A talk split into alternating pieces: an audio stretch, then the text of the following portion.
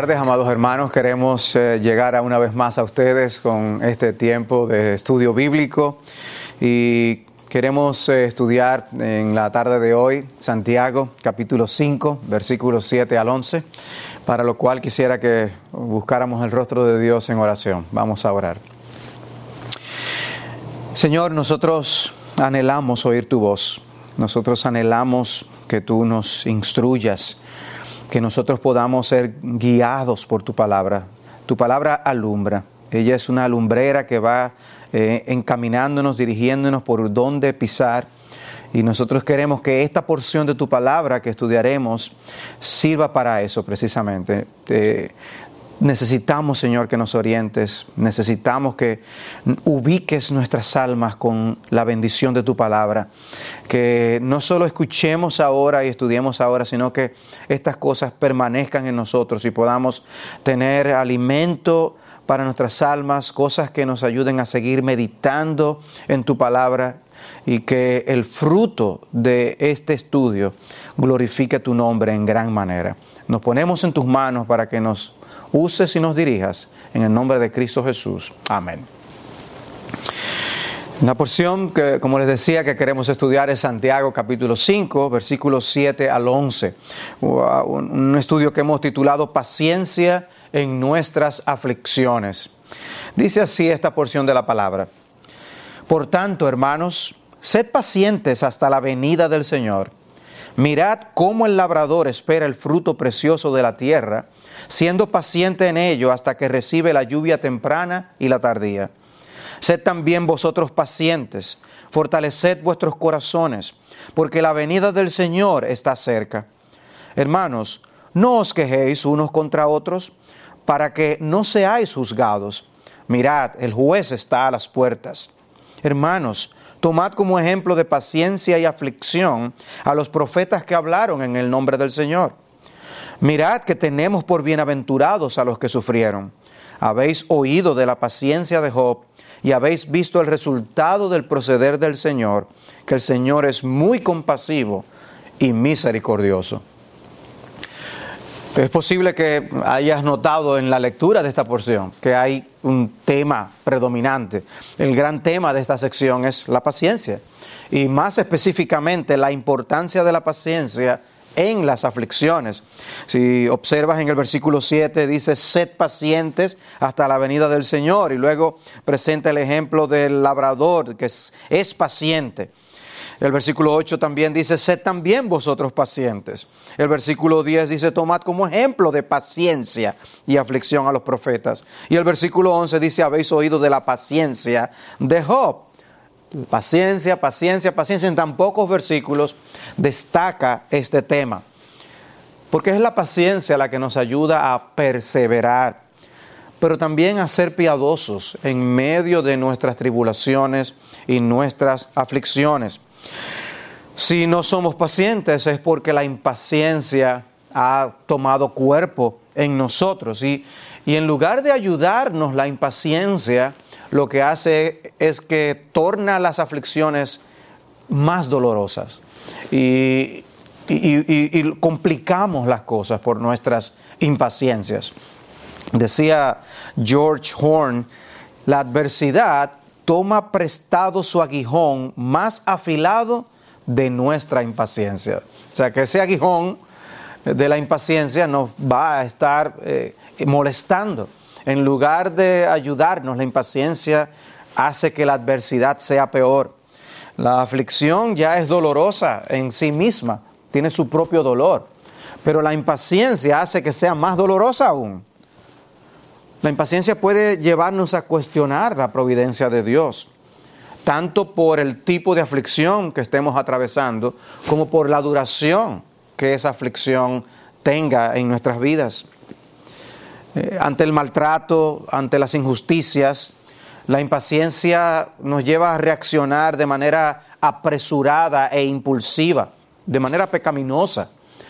Como no vemos a Dios actuar en el momento que deseamos eh, y en la manera que nosotros queremos, pues muchas veces nosotros mismos tomamos el asunto en nuestras manos. Queremos una solución ya Y en ocasiones las actitudes que asumimos y las cosas que hacemos no son conforme a la voluntad de Dios. Y uno puede pensar en, el ejemplo de Abraham y Sara con el tan anhelado hijo que ellos querían.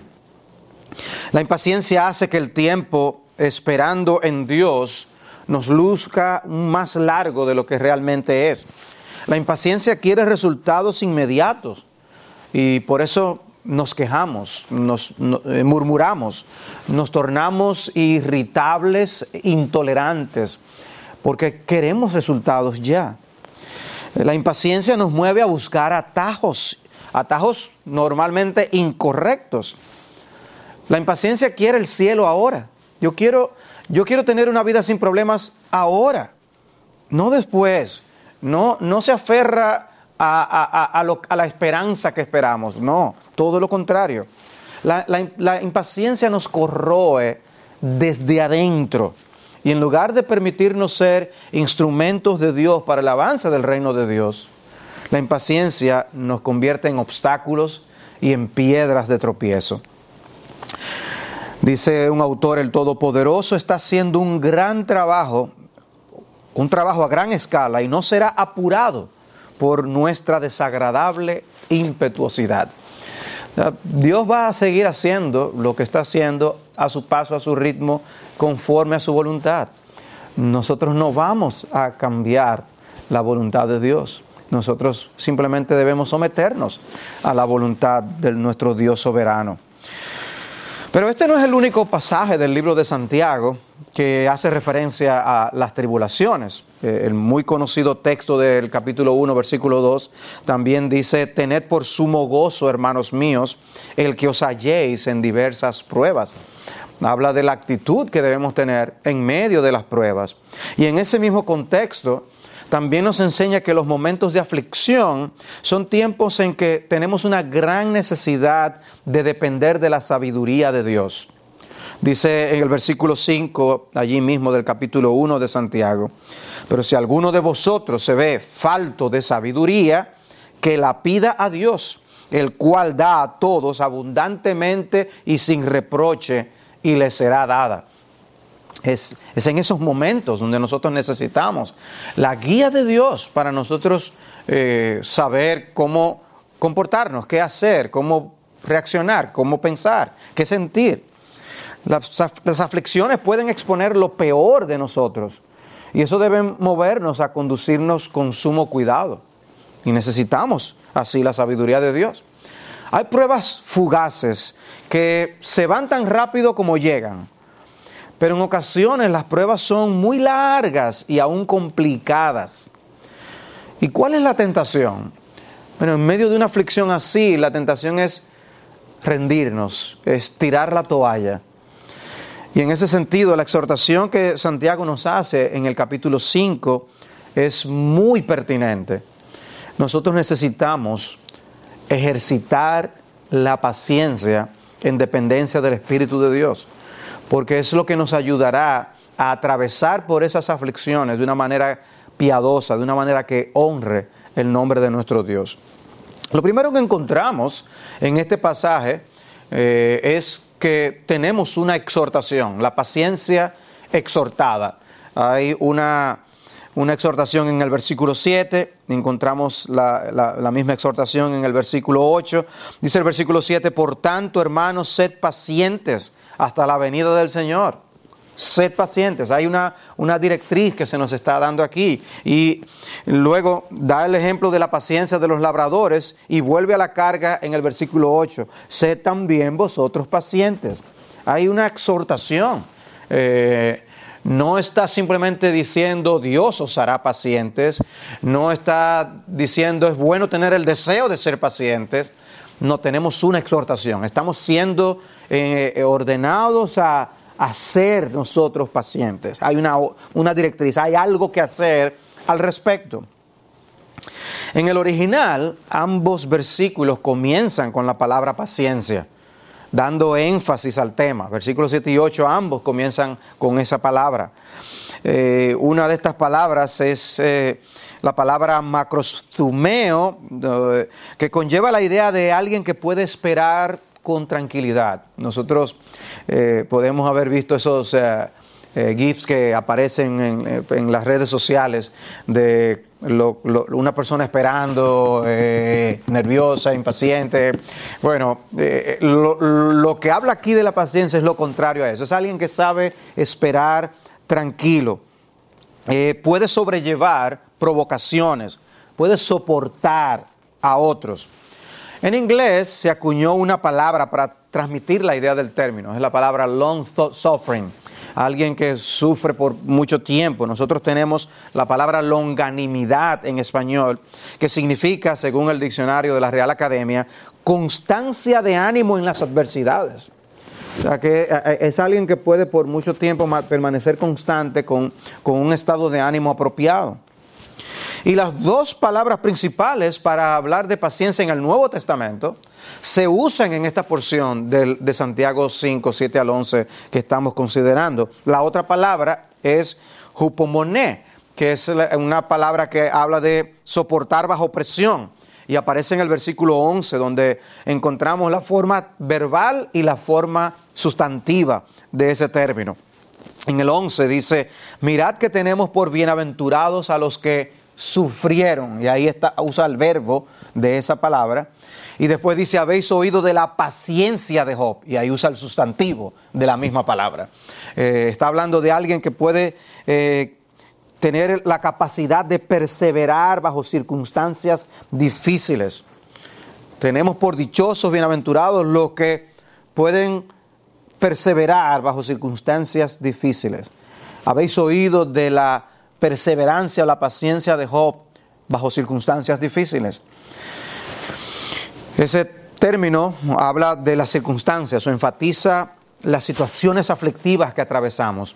El primer término que les mencioné enfatiza el aspecto de tener paciencia con otros. Se pueden usar en el mismo contexto de manera sinónima, pero cada una tiene un énfasis. Y, y la primera que utiliza cuando dice ser pacientes habla de mucho de lo que tiene que ver con nuestra relación con otros. Pero observen que el versículo 7 comienza con por tanto. Y nosotros les hemos enseñado cómo cuando encontramos un por tanto tenemos que preguntarnos por qué está ahí. Y este por tanto une lo dicho en los primeros versículos del capítulo 5 con lo que él va a decir acerca de la paciencia en las tribulaciones. Y, lo que vemos en el contexto es de que como había una mucha opresión, había mucha injusticia llevada a cabo por los poderosos, eh, las personas en eminencia, menciona a los ricos de manera particular, y cómo eh, nosotros tenemos que aprender a, manejar aún esas injusticias apropiadamente. Es es en medio de situaciones así donde nosotros tenemos que practicar la paciencia, porque si todo está bien, si no hay ningún problema, ese no es el momento donde se resalta la paciencia, sino en las circunstancias difíciles. Y está llamando entonces a esa necesidad de practicar la paciencia en contextos donde lo que hay es personas que nos engañan, que nos defraudan, que nos abusan, eh, que menosprecian a otros. En el caso de la epístola de Santiago, había un menosprecio para aquellos que eran los menos pudientes o los más pobres. Eh, y, nosotros tenemos que, eh, no vamos a justificar las injusticias, pero tenemos que aprender a conducirnos en medio de las injusticias.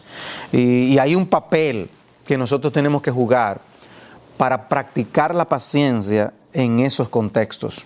Hay situaciones muy difíciles, hay abusos muy grandes por lo que atravesamos en la vida, pero Dios por su espíritu nos puede capacitar más allá de nuestras fuerzas, más allá de lo que somos, más allá de nuestra tendencia, para poder atravesar de una manera paciente las aflicciones.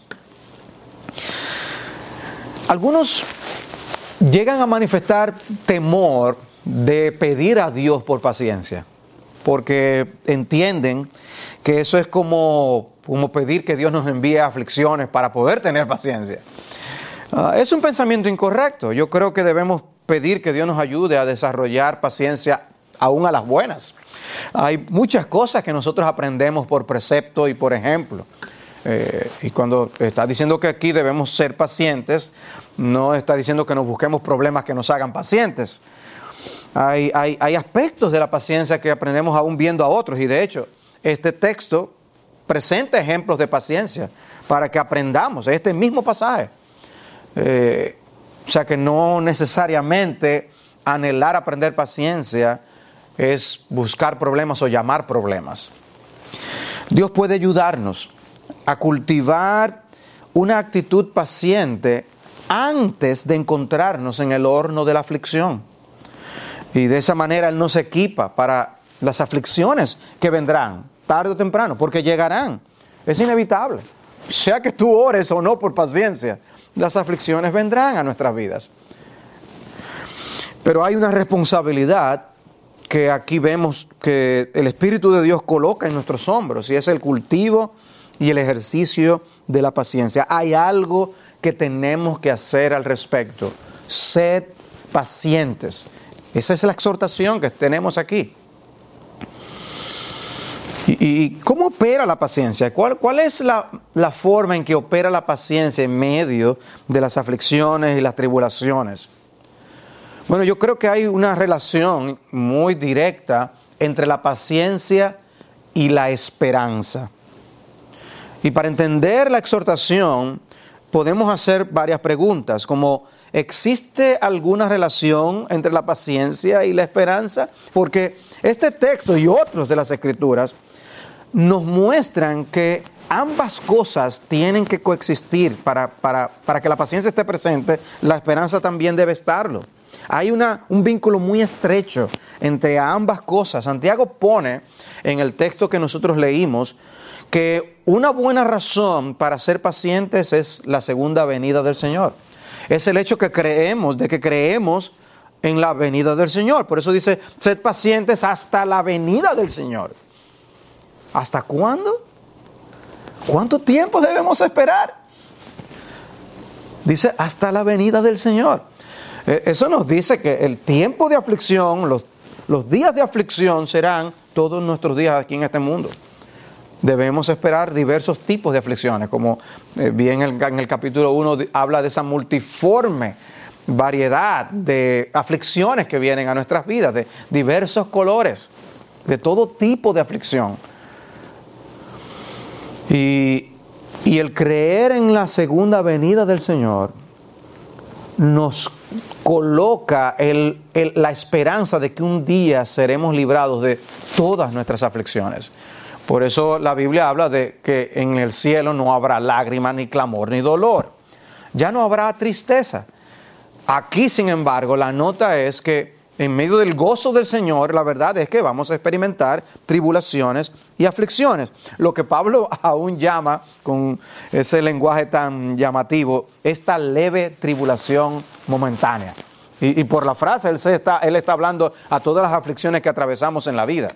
Pero en comparación con las glorias celestiales, él dice, es esta leve tribulación momentánea, porque tiene un fin se acabará, viene un, día se acabarán nuestras tribulaciones, se acabarán nuestros dolores, nuestras tristezas. Sed pacientes hasta la venida del Señor. Es, es, como diciendo, es esa esperanza la que nos mantiene en pie. Es esa esperanza la que nos motiva a seguir adelante. La esperanza nos ayuda a esperar, a tener paciencia. Los dos vocablos que yo les decía a ustedes tienen relación con esperar. Tenemos que aprender a esperar. La paciencia se sienta a esperar. Nos ayuda a, no agitarnos. Eh, eh, eh, no, no, llega la persona que queremos. No conseguimos el resultado que anhelamos. Eso nos puede poner nerviosos, agitados, quitar el sosiego. Bueno, lo que Dios nos pide es, eh, nos hace un llamado a la, calma que nos permita atravesar piadosamente nuestras aflicciones. Eh, leía eh, la historia de una profesora que, que en antaño tenía que amarrar en, un lugar, los ah, colocaban una especie de chanclas a, los zapatos de los niños para poder atravesar eh, terrenos de cierta dificultad. Y uno por uno fue poniéndoles las chanclas, uno por uno tenía que, eran, son, eran unas chanclas de madera que, habían, y uno por uno le iba poniendo, se le iba poniendo hasta las 33 niñas que, a las que tenía que amarrarles. Y cuando llegó a la última y se la colocó, eh, la niña le dijo, esas no son mías. Y la profesora con toda su paciencia se la quitó y la niña, después que se la quitó, dijo, son de mi hermanita.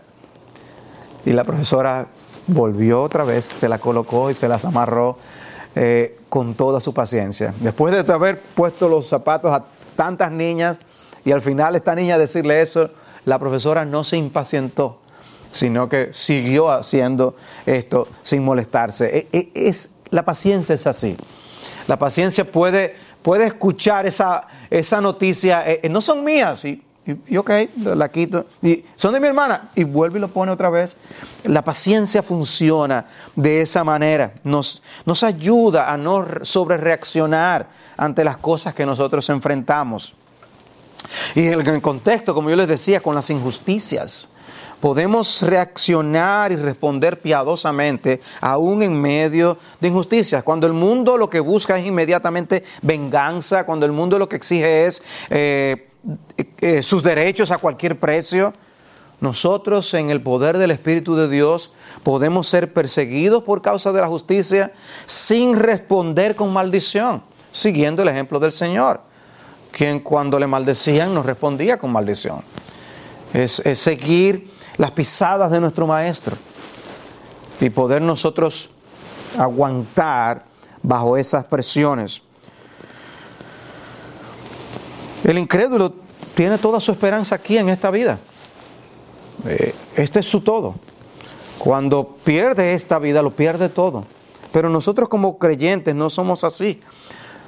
Ellos pueden defender con uñas y dientes las cosas de este mundo, pero nosotros tenemos una esperanza que debe moderar nuestras reacciones, que debe moderar nuestros impulsos.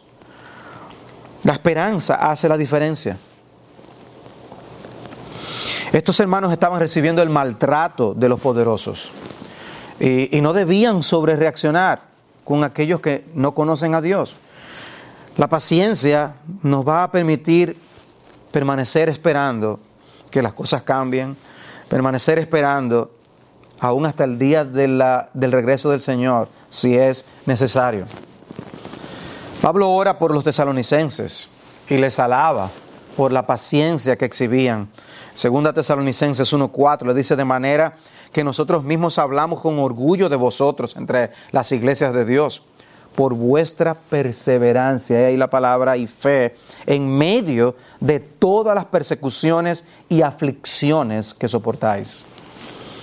Ellos perseveraban soportando en medio de todas esas persecuciones y aflicciones. Y la idea es, eran muchas persecuciones y aflicciones.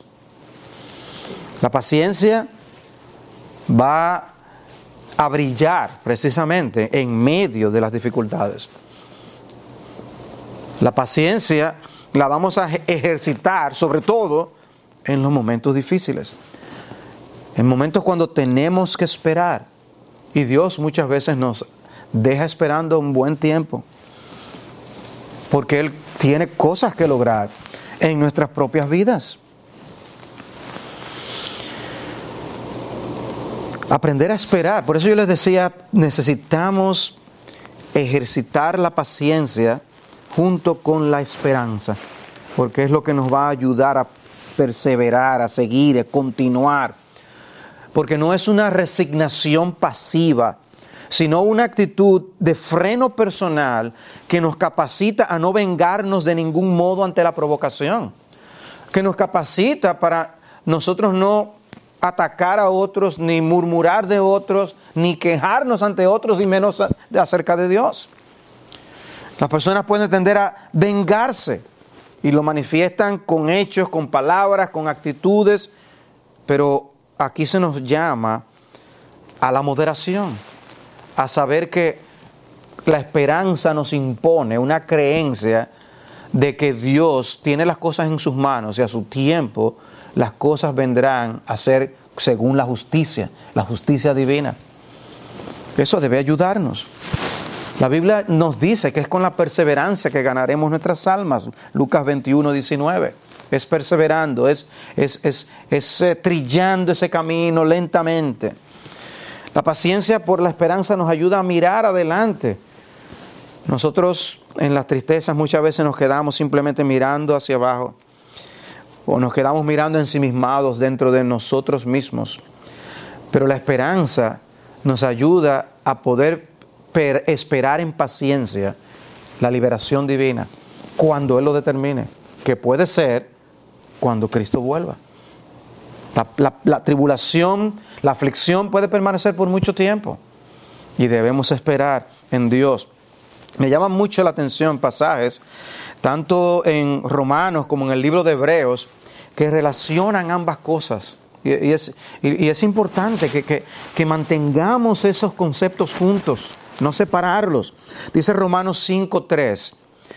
Y no solo esto, sino que también nos gloriamos en las tribulaciones. ¿Cómo? Sabiendo que la tribulación produce paciencia. La, paciencia nos ayuda a atravesar la tribulación. Pero la tribulación, dice aquí Pablo, produce paciencia. De manera que en ese círculo nosotros vamos a ver a una cosa sosteniendo la otra. El otro día veía la, imagen de un carro eléctrico al que alguien le colocó un, un dínamo para poder producir electricidad mientras va en movimiento por la electricidad que la batería tiene. Pero ese dínamo al mismo tiempo iba cargando la batería y el carro se podía autosostener en un sentido. Fue interesante. Y algo así es lo que ocurre. Nosotros, la paciencia nos ayuda a atravesar la aflicción y lo que dice aquí Pablo es que la aflicción al mismo tiempo también produce paciencia. Romanos 8, 24. Ah, perdón, no terminé de leer el texto. Sabiendo que la tribulación produce paciencia, Romanos 3, 5, 3. Y luego en el 4 dice, y la paciencia, carácter probado. Y el carácter probado, esperanza. Pues es lo que nos va a ayudar a seguir esperando. Romanos 8, 24. Porque en esperanza hemos sido salvos. Pero la esperanza que se ve no es esperanza. Pues ¿por qué esperar lo que uno ve? Pero si esperamos lo que no vemos, con paciencia lo aguardamos. ¿Ven la relación? Y Romanos 15:4, porque todo lo que fue escrito en tiempos pasados para nuestra enseñanza se escribió, a fin de que por medio de la paciencia y el consuelo de las escrituras tengamos esperanza. Paciencia y esperanza, paciencia y esperanza. Pero el libro de Hebreos también relaciona ambas cosas. En el capítulo 6 del libro de Hebreos, dice en el versículo 11, pero deseamos que cada uno de vosotros muestre la misma solicitud hasta el fin. Hay que, hay que mantenerse diligentemente esperando, perseverando, para alcanzar la plena seguridad de la esperanza. A fin de que no seáis indolentes, sino imitadores de quienes, de los que mediante la fe y la paciencia heredan las promesas. Pues cuando Dios hizo la promesa a Abraham, no pudiendo jurar por uno mayor, juró por sí mismo, diciendo, ciertamente te bendeciré y ciertamente te multiplicaré. Y las cosas se pusieron difíciles para Abraham. Pero él se mantuvo perseverando, esperando en Dios. Y dice en el versículo 15, y así, habiendo esperado con paciencia, obtuvo la promesa. En medio de nuestras aflicciones, debemos mantenernos esperando, practicando la esperanza, paciencia y esperanza, paciencia y esperanza, y alcanzamos luego las promesas, el cumplimiento de las promesas divinas. Capítulo 10 del libro de Hebreos, versículo 32, pone, pone el caso de hermanos que estaban atravesando días difíciles. ¿Cómo, ¿Con qué actitud atravesaron esos días? Dice, recordad los días pasados, cuando después de haber sido iluminados, soportasteis una gran lucha de padecimientos. Por una parte, siendo hechos un espectáculo público en oprobios y aflicciones, y por otra, siendo compañeros de los que eran tratados así, porque tuvisteis compasión de los prisioneros y aceptasteis con gozo el despojo de vuestros bienes. Porque ellos estuvieron dispuestos a atravesar por esas aflicciones de una manera piadosa. Dice, sabiendo que tenéis para vosotros mismos una mejor y más duradera posesión. Hablando de la, de la herencia celestial. La esperanza eterna que tenían les ayudaba a atravesar por las persecuciones, por los oprobios, por las aflicciones y la pérdida de sus bienes. Y en el versículo 36 de allí mismo de Hebreos 10 dice, porque tenéis necesidad de paciencia, para que cuando hayáis hecho la voluntad de Dios, porque somos tentados en medio de la aflicción a, tener conmiseración de nosotros mismos y a pensar que estamos exentos de obedecer a Dios. Dice, no, no, no, no, no. Dice, para que cuando hayáis hecho la voluntad de Dios obtengáis la promesa. Porque dentro de muy poco tiempo el que ha de venir vendrá y no tardará. ¿Qué es eso? No te quedes eh, desesperado y después diga, bueno, yo voy a tener que hacer algo para adelantar el plan de Dios. No. Dentro de muy poco tiempo, espera, el que ha de venir vendrá y no tardará, no te desesperes. Mas mi justo vivirá por la fe. Y si retrocede, mi alma no se complacerá en él. Dios no quiere que retrocedamos. Dios quiere que nos mantengamos avanzando, no dando marcha atrás, no siendo peores, sino mejores. Pero nosotros no somos de los que retroceden para perdición, sino de los que tienen fe para la preservación del alma. ¿Ven? Paciencia y esperanza, paciencia y esperanza. Y ese conocido texto del capítulo 12, versículo 1. Por tanto, puesto que tenemos en derredor nuestro tan gran nube de testigos, despojémonos también de todo peso y del pecado que tan fácilmente nos envuelve y corramos con paciencia la carrera que tenemos por delante. Versículo 3. Considerad pues aquel que soportó tal hostilidad de los pecadores contra sí mismo, para que no os canséis ni os desaniméis en vuestro corazón. ¿Cuándo es que nos desanimamos? ¿Cuándo es que nos cansamos? ¿Cuándo es que tiramos la toalla? Cuando no estamos practicando la paciencia. Sed pues pacientes, sed pacientes hasta la venida del Señor. Sabiendo que la prueba de vuestra fe produce paciencia. ¿Recuerdan Santiago 1.3? La prueba produce paciencia. Necesitamos paciencia en medio de las pruebas. Las pruebas ejercitan la paciencia y ahí podremos nosotros atravesar nuestras aflicciones de una manera piadosa. La paciencia nos hace más fuertes en la fe. Nos hace quitar la confianza en nosotros mismos y ponerla en nuestro Señor. Las experiencias aflictivas nos equipan de cosas que de otra manera no podríamos ser equipados. Y Dios las usa en nuestras vidas. ¿De qué trata el libro de Apocalipsis? El, libro de Apocalipsis es para dar esperanza a un pueblo que estaba padeciendo persecución y las aflicciones de este mundo. ¿Y cuál es uno de los lemas del libro de Apocalipsis? Bueno, dice en, tanto en el capítulo 13 como en el capítulo 14 que nosotros vemos en el libro, he ahí la, la perseverancia y la fe de los santos.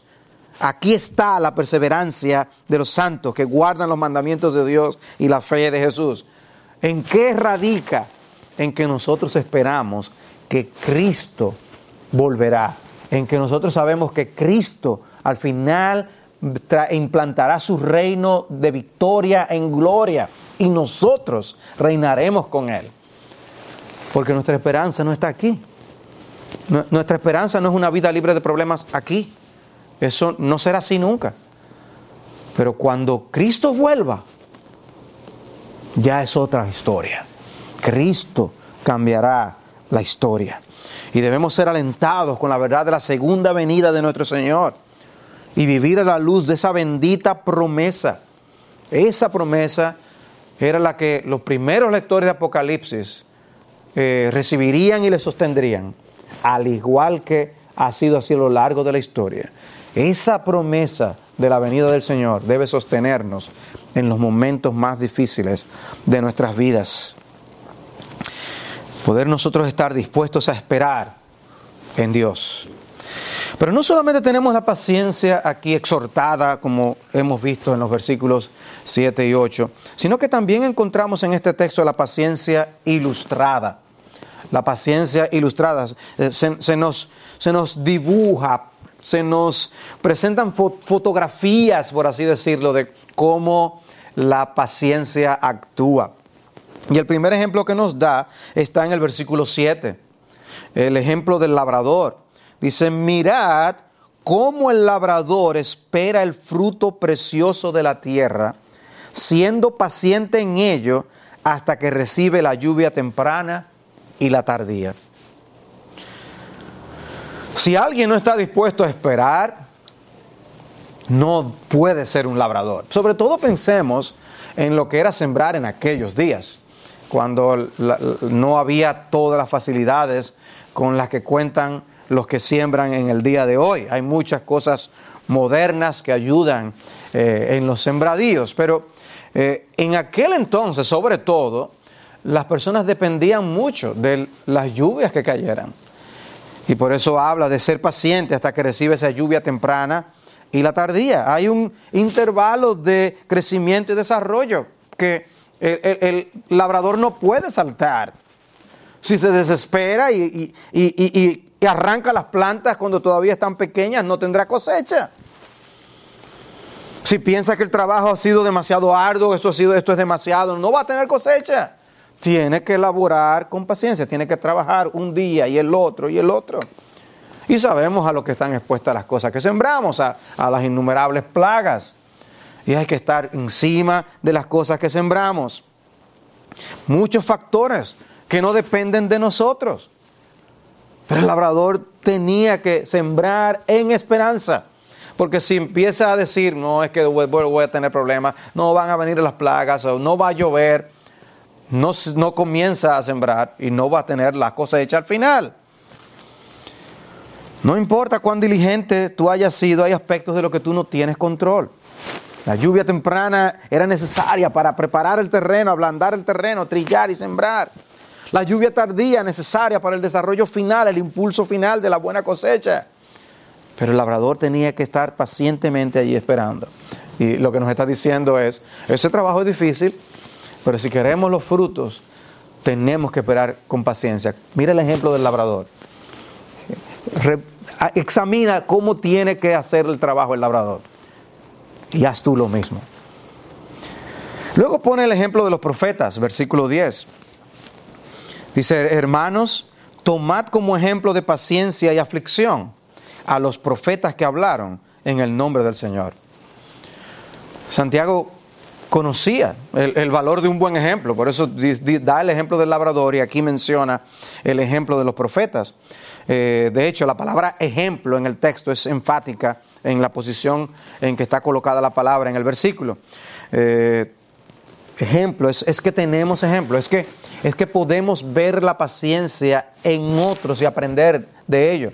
Por eso yo les decía, no, es solamente eh, pensar que hay que estar pasando por tribulaciones para poder aprender paciencia. No podemos aprender paciencia viendo la paciencia en otros. Cuando tú ves a alguien que sabe esperar bajo tribulación, aflicción, mira ese ejemplo, aprende algo de esa situación. Porque quizás en ese instante tú no estás atravesando la aflicción, pero el tiempo vendrá y enfrentarás aflicciones de diversos tipos. Y, y, si has podido ver cómo otros practican la paciencia, tú luego podrás también practicar la paciencia. En este caso es el ejemplo de profetas, profetas que fueron comisionados por Dios para comunicar su palabra a su pueblo, para traer mensajes del cielo a su pueblo. Y una de las cosas que ocurría con ellos es que no eran recibidos adecuadamente, no eran recibidos como personas que venían en nombre de Dios para hablar la palabra de Dios. Y fueron perseguidos y muchos fueron matados aún. Y, dice aquí que debemos tomar como ejemplo de paciencia y aflicción a esos profetas que se mantenían fieles a Dios, anunciando el mensaje de Dios. Y aún en el Nuevo Testamento tenemos muchos relatos de, de qué ocurría con esos hombres cuando eran fieles. Hay, hasta parábolas que hablan de cómo cuando el Señor enviaba a sus profetas, qué hacía la gente con el pueblo, con ellos. Muchos fueron perseguidos. ¿Y quiénes somos nosotros para pensar que no vamos a sufrir persecución? Los creyentes de la iglesia primitiva padecieron persecución y todo aquel que quiera vivir piadosamente, dice Pablo, padecerá persecución. El punto es si vamos a atravesar con paciencia esas aflicciones, esas tribulaciones. Mostraron fidelidad en medio del sufrimiento. Exhibieron la marca del verdadero carácter de creyentes que tenían. Son los momentos de aflicción, muchas veces lo que hacen que salgan a flote las cosas malas que hay en nuestro corazón. Y nos podemos dar cuenta de cosas que no veíamos. Y Dios lo hace para que hagamos algo al respecto. No para justificar, porque estamos en aflicción, las cosas que desagradan a Dios. El pecado nunca puede ser justificado. Nunca pienses que porque estás en aflicción tienes derecho de pecar. Porque Dios no nos ha dado tal derecho. Pero el, autor pone un ejemplo más, Santiago nos da un ejemplo más, y está en el versículo 11. Dice, mirad que tenemos por bienaventurados a los que sufrieron. Habéis oído de la paciencia de Job y habéis visto el resultado del proceder del Señor, que el Señor es muy compasivo y misericordioso. Santiago no solo asume que los lectores conocían muy bien las historias de los profetas, sino también que asume que los lectores también conocían la historia de Job. Y conocían qué fue lo que pasó con este hombre de Dios, un hombre que Dios mismo declara como justo. Y que sin embargo se describe una de las aflicciones, de las circunstancias aflictivas más fuertes que, hemos, que podemos leer en las Escrituras. Todas las cosas que ocurrieron en un, en un transcurso tan breve de tiempo. Cómo lo pierde todo y cómo sin embargo él se mantiene como un hombre fiel a Dios y un hombre que no atribuyó a Dios de propósito alguno.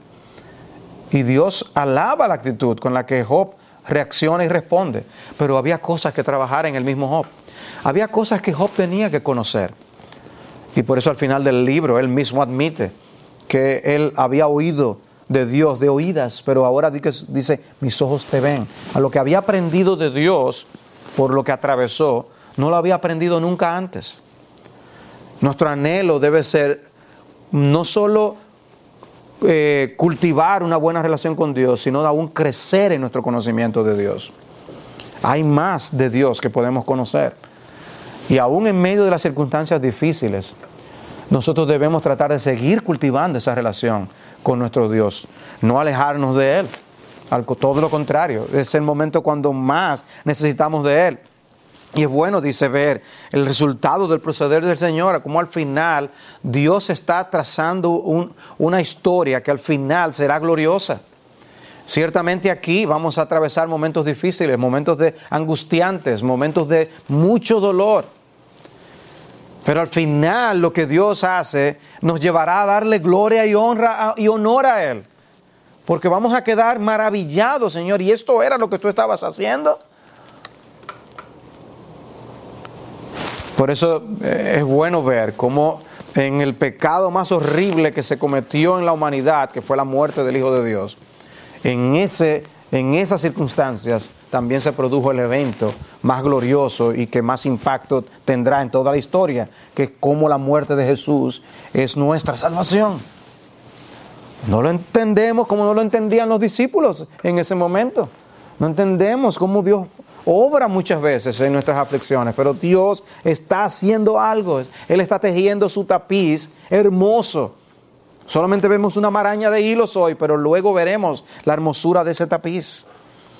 Y aquí, se nos dice, ustedes vieron la paciencia de Job, pero es más aún dice, ustedes tienen por bienaventurado a los que padecieron de esa forma. Nosotros admiramos a los que atraviesan la aflicción de esa forma.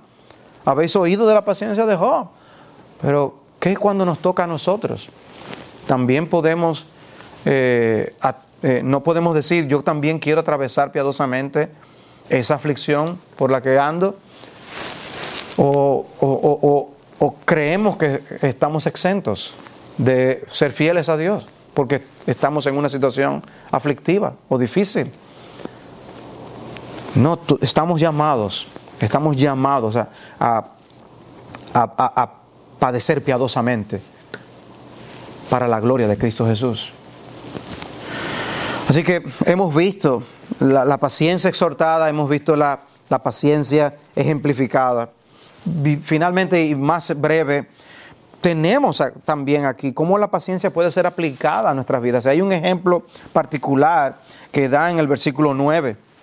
En el versículo 9 dice, hermanos, no os quejéis unos contra otros para que no seáis condenados. Y aquí el juez está delante de la puerta. Existe una tendencia natural en el corazón a quejarse en medio de las tribulaciones. Y esa tendencia coexiste con la tendencia a ventilar nuestras frustraciones contra otros. Aunque no tenga nada que ver con el asunto, somos impacientes, estamos en un momento de aflicción y una vez más pensamos que tenemos excusas para hacer cosas que no son correctas, cosas que no convienen y a veces cosas que hasta hacen mucho daño. No, nosotros debemos aprender aún a moderar nuestras reacciones, moderar nuestros impulsos. Podemos moderar nuestros sentimientos. Por eso es, bueno recordar cómo Pablo nos dice que debemos gozarnos con lo que se gozan y llorar con lo que lloran. ¿Cómo podemos hacer eso si no hay algo que podemos hacer al respecto? Hay algo que yo puedo hacer para poder gozarme con otro. Porque puede ser que yo reciba una buena noticia de alguien, un hijo mío que se me acerque con una buena noticia, mientras yo me encuentro en un momento de cierta tristeza, yo puedo reaccionarme con el gozo de mi hijo que viene a contarme acerca de eso.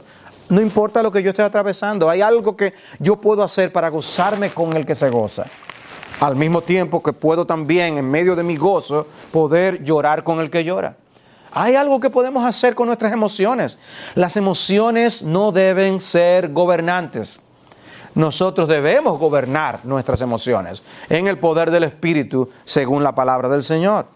Y una de las cosas que debe gobernar es nuestras reacciones, en este caso particular, las cosas que aún decimos o aún la actitud que albergamos de murmuración. Porque yo puedo murmurar verbalizando cosas, pero también puedo tener un espíritu de murmuración.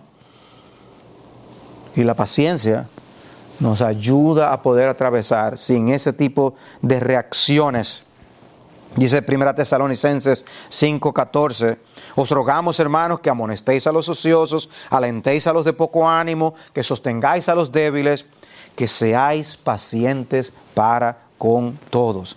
Tenemos que cultivar ese espíritu de paciencia. Me llamó poderosamente la atención un ejemplo que leí acerca de Abraham Lincoln.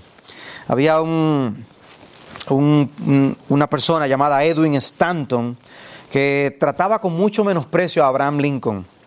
Y él decía que las políticas de Lincoln eh, eran políticas de un payaso de baja calaña. Y Stanton incluso le puso el apodo de el gorila original, hasta burlándose del físico de Abraham Lincoln y aún le decía que había un explorador que iba a África para tratar de capturar gorilas. Dice, ¿para qué tienes que irte a África cuando tú tienes a Lincoln aquí? O sea, a ese nivel de menosprecio eh, llegó esa persona. Sin embargo, Lincoln se mantenía en silencio y no decía absolutamente nada. Y de hecho, en un momento más adelante hizo que Stanton fuera ministro de guerra. O sea que llegó a darle hasta cierto honor porque él pensaba que él era el mejor hombre para ese trabajo. No, no fue afectado por las cosas que estaba recibiendo de esa persona. Y luego pasaron los años y llegó el momento cuando asesinaron a Abraham Lincoln en aquel teatro, aquella noche fatídica. Y dice que mientras Lincoln estaba, eh, el cuerpo de Lincoln estaba allí muerto, Stanton se puso en pie esa noche allí, mirando en silencio, y luego dijo con lágrimas, allí yace el más grande gobernante que el mundo haya conocido jamás. Un hombre que menospreció a Lincoln pasó a admirar a Lincoln por la manera en que la paciencia de Lincoln le permitió tratarlo. Nosotros vamos a lograr más en la paciencia que buscando las, soluciones eh, de astucia humana, las soluciones desesperadas, eh, las, las soluciones apresuradas que nosotros podamos inventar e imaginar. Vamos a ganar más atravesando pacientemente nuestras injusticias, nuestras aflicciones, nuestras persecuciones, nuestras tribulaciones. Necesitamos tomar en serio esta exhortación de nosotros ser pacientes hasta la venida de nuestro Señor. ¿Esperamos así al Señor? De tal manera que eso va a moderar nuestras reacciones en medio de las aflicciones. Porque se trata del Señor. Se trata de la historia del Señor. De lo que está haciendo el Señor. Y a dónde lleva la historia del Señor. Que es ese momento glorioso de su segunda venida. Y si nos mantenemos mirando ese momento por fe, por la gran esperanza que eso constituye, eso nos va a ayudar a atravesar con, más, con paciencia y mejor actitud las aflicciones que Dios nos ponga a atravesar en este mundo. El Señor nos ayude. He aquí una gran exhortación para los días que nosotros estamos viviendo. Son momentos que podemos tender a desesperarnos, podemos tender a querer soluciones ya, pero sin embargo, sabemos que no podemos cambiar las cosas. Y a veces las cosas que hacemos hacen, lo que hacen es empeorar las situaciones. Esperemos en Dios. Aprendamos a sentarnos tranquilamente, sosegadamente, esperando que Dios un día traerá justicia y Dios un día nos, nos levantará y solucionará nuestros problemas. Y las soluciones de Dios siempre son las mejores. Vamos a orar. Padre, te damos gracias por esta oportunidad que nos has dado de poder estudiar tu palabra. Eh, como orábamos al principio, eh, te rogamos, Señor, que nos hagas bien y que ilumines nuestra senda para saber dónde colocar el próximo paso, dónde poner nuestro pie, porque tu palabra es una lumbrera. Ah, ayúdanos a ser dependientes de ti y a ser fieles a ti, aún en los días difíciles en que nos ha tocado vivir. Y te rogamos y hacemos esta súplica en el nombre de Jesús. Amén.